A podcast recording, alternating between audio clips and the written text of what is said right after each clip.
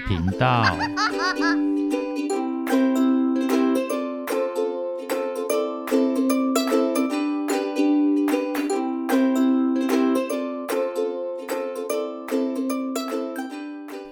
欢迎收听《不想说故事：冒险鸡与神奇迷宫》第二十四集。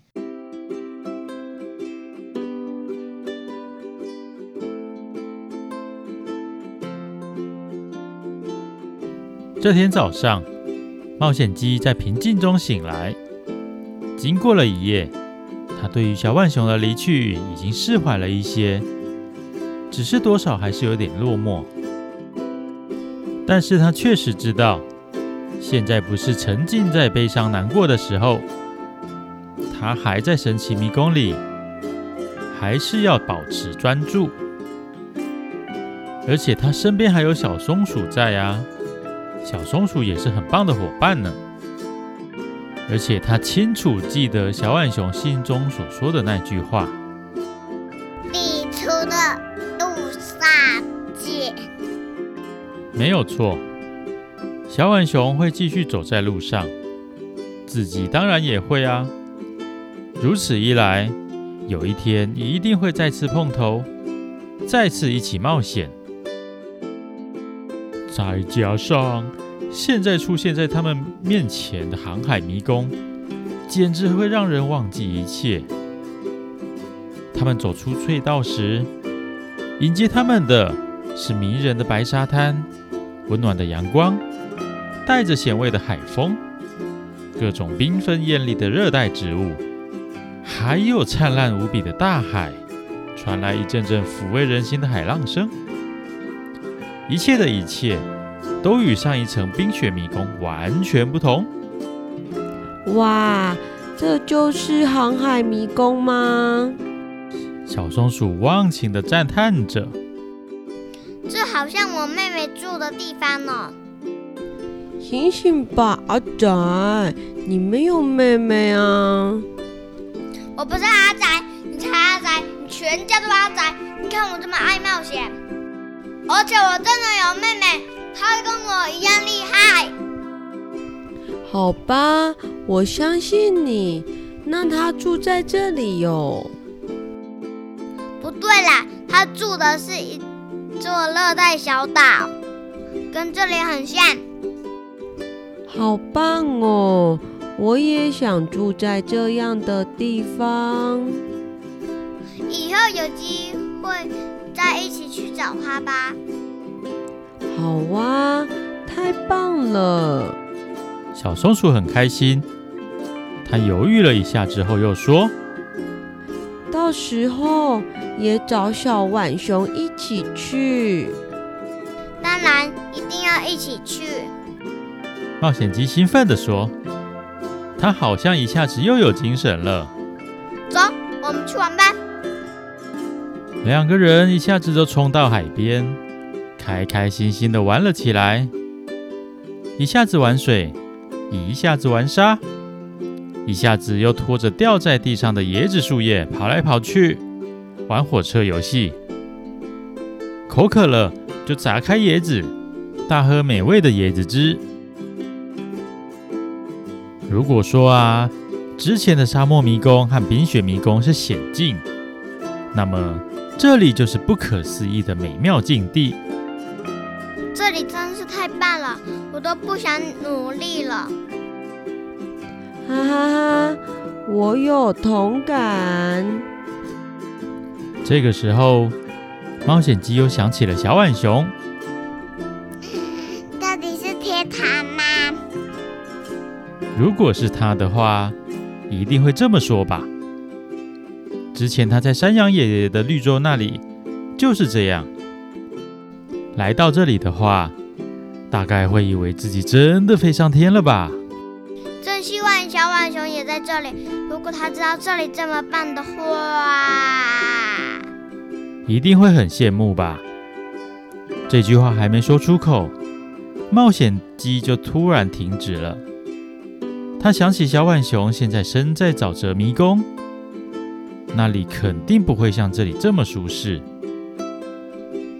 但是小浣熊绝对不会出现不想努力，这种让自己停下脚步的念头。冒险鸡一瞬间回到了现实。这里是很漂亮，没错，但是他们并不是来度假的。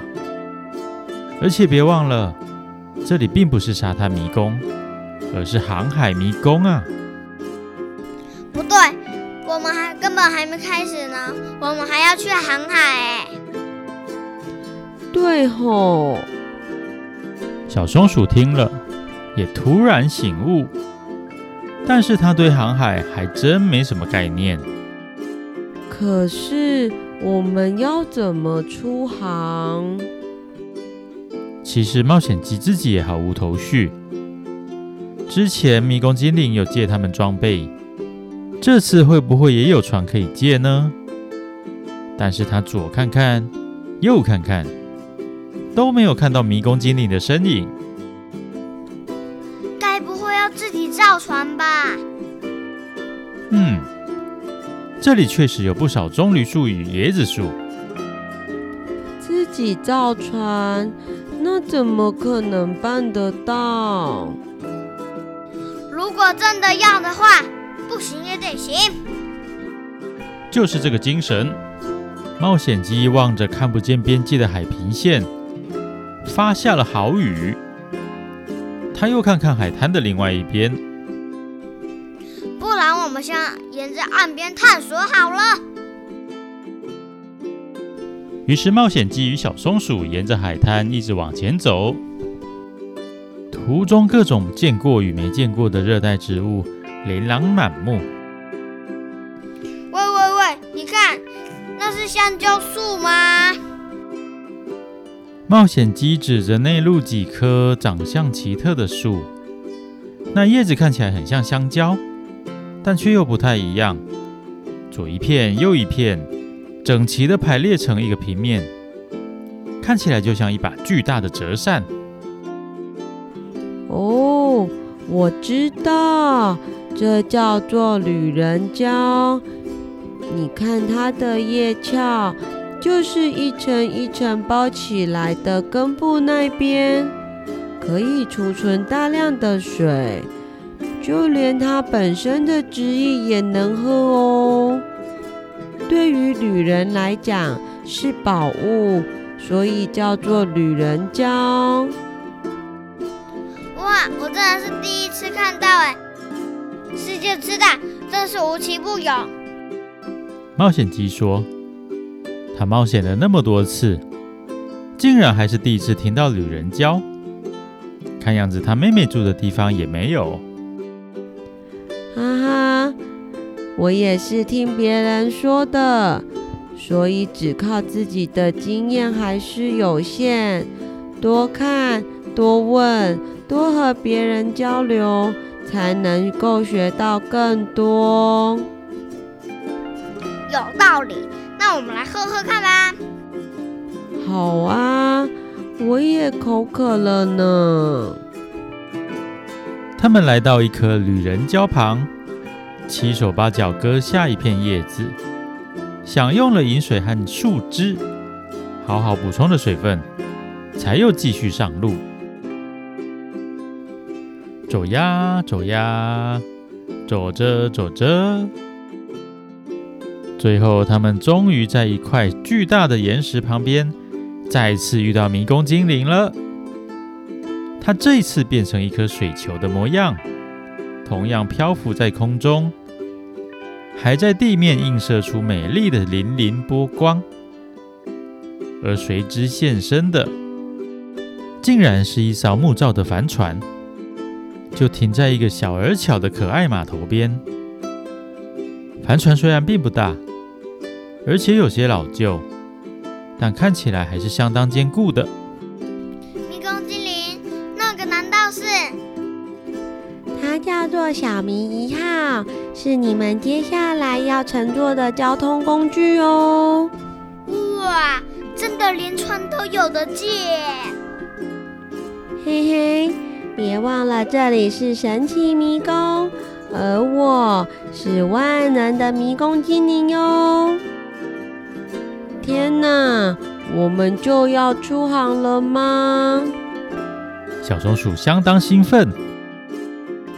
还没？哈？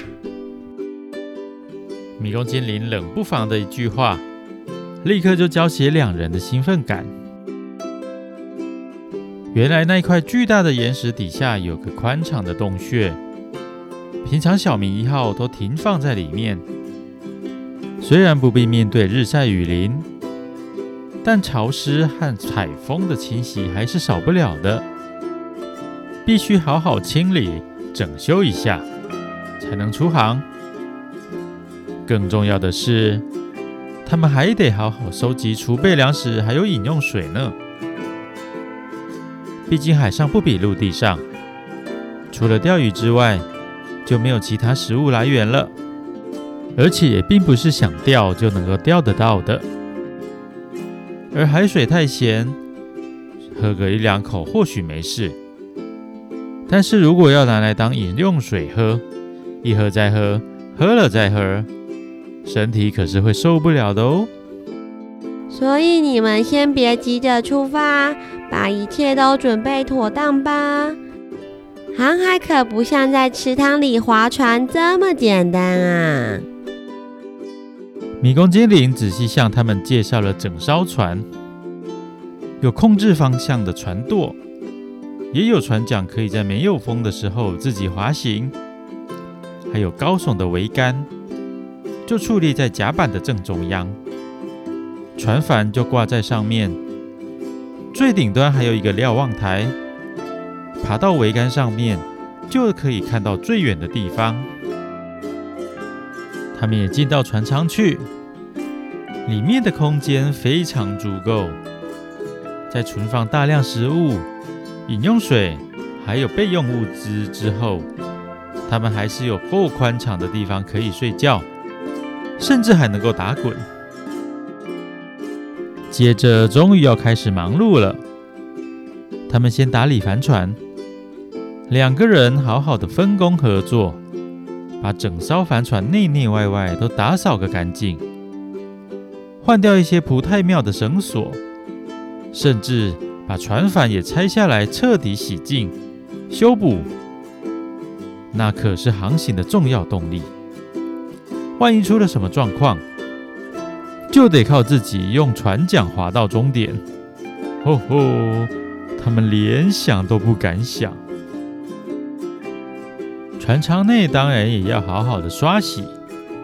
先不说别的，万一重要的饮水还有食物被霉菌、细菌给感染了，那可是最不妙的状况。而且睡觉的地方能够干净整洁，当然是最好的。船只整理好了，当然也就要开始储备粮食，还有饮用水了。这里的自然资源真的很丰富，除了椰子之外，也有各种琳琅满目的果实，让两个人都叹为观止。他们留了一些新鲜果实，也拿了一些来晒成果干，可以存放比较久。而冒险鸡的钓竿终于又有用武之地了，而且应该会非常重要。他也钓了一些鱼，把其中一部分养在大水桶里，其他的同样制成鱼竿，以备不时之需。他们花了好几天的时间进行这些准备工作，那就和预期之中一样的花时间。而其中也包括驾驶船只的专业训练。迷宫精灵并没有一直待在这边，神奇迷宫里还有很多其他的冒险者需要他的协助。但是在关键时刻，他总是会出现。真不愧是神奇迷宫的迷宫精灵。就在这般忙碌累人的日子里。冒险鸡对小浣熊的事也越来越释怀了。他并不是忘记了小浣熊，而是在不知不觉里，占据脑中的重心慢慢的转移了。终于，所有的工作都完成了。隔天一早，终于要出发。这天夜里，他们好好的吃个饱，早早就上床去睡觉了。好了，今天的故事就说到这边。究竟真正的航海迷宫会是什么样的状况？他们能够一帆风顺吗？还是会遭遇到什么可怕、惊险的状况呢？让我们拭目以待吧。拜拜。